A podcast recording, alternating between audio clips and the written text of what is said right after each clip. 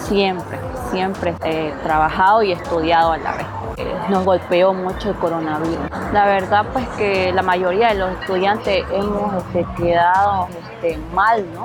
Porque a la mayoría o han retirado o, han mandado de vacaciones al personal, así que no hemos quedado sin trabajo.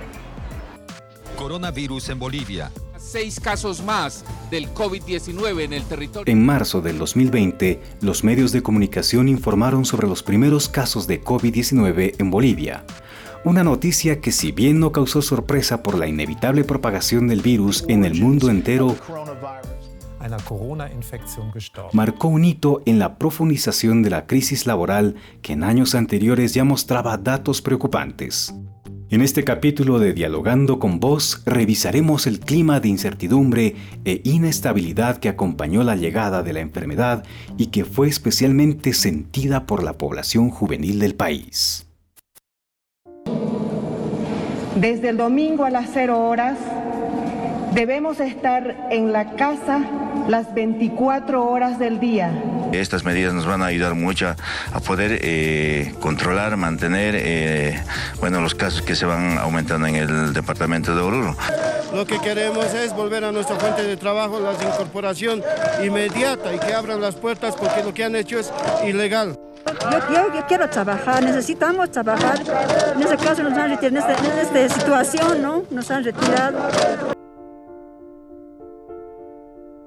Es importante destacar que no fue el COVID-19 el que provocó de la noche a la mañana un incremento de la precariedad laboral y del desempleo juvenil. Las y los jóvenes que ya se enfrentaban a una realidad laboral poco favorable vieron un escenario que empezó a tornarse aún más adverso en el contexto de la pandemia. Recordemos que Bolivia vive desde hace muchos años una crisis del empleo generalizada en todos los sectores y rubros económicos. Esta crisis se manifestó en un deterioro creciente de la calidad del empleo por el pago de salarios bajos, inestabilidad laboral y el reducido acceso a la seguridad social. Esta crisis afectó más a los jóvenes. La crisis económica no es una crisis que, ha activado la pandemia, no es una crisis que de repente profundizó la pandemia. Veníamos nosotros como sociedad boliviana atravesando una crisis económica desde el 2018, ¿no?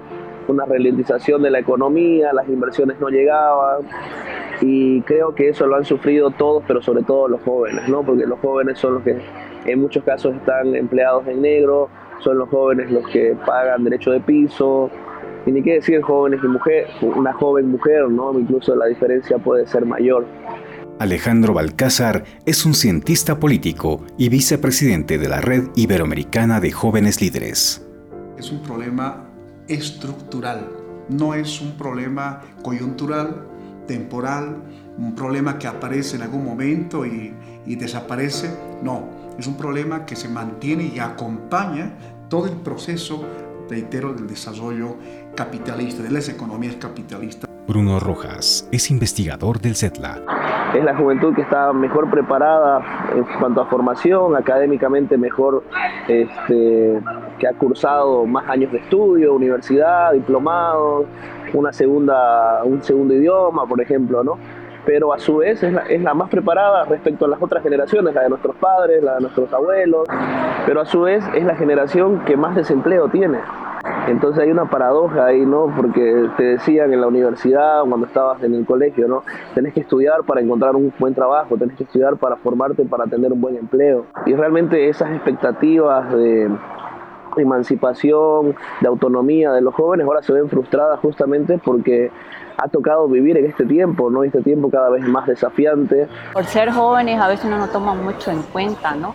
Dicen no tienen experiencia o hay que enseñarles. Es un poco complicado para nosotros los jóvenes, la verdad. Por, es más horas y, y poco de sueldo.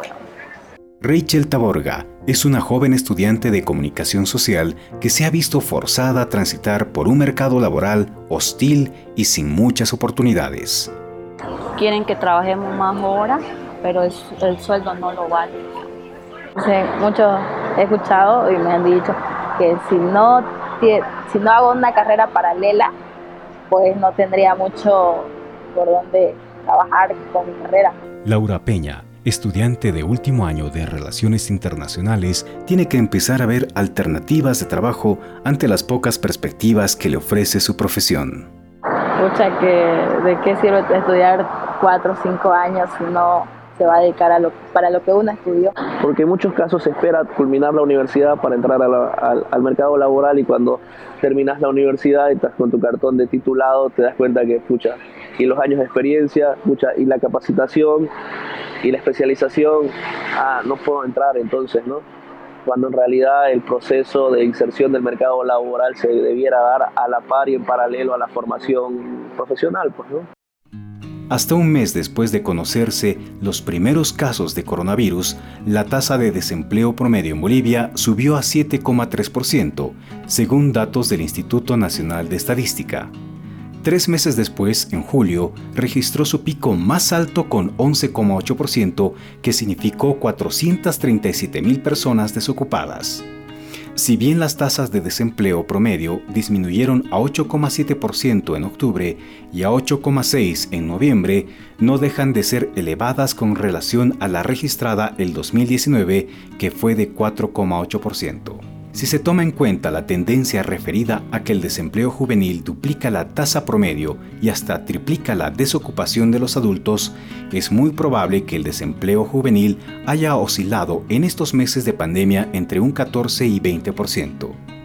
Justamente, una última nota de prensa del INE reveló que en noviembre de 2020 la tasa de desempleo de la población joven de 16 a 28 años fue de 14%, la de las mujeres jóvenes de 17% y la de los hombres jóvenes 11,6%, confirmando plenamente que la desocupación afectó más a la población joven y particularmente a la femenina durante la pandemia. Algunos otros datos permiten apreciar los impactos de la pandemia en el desempleo de los jóvenes.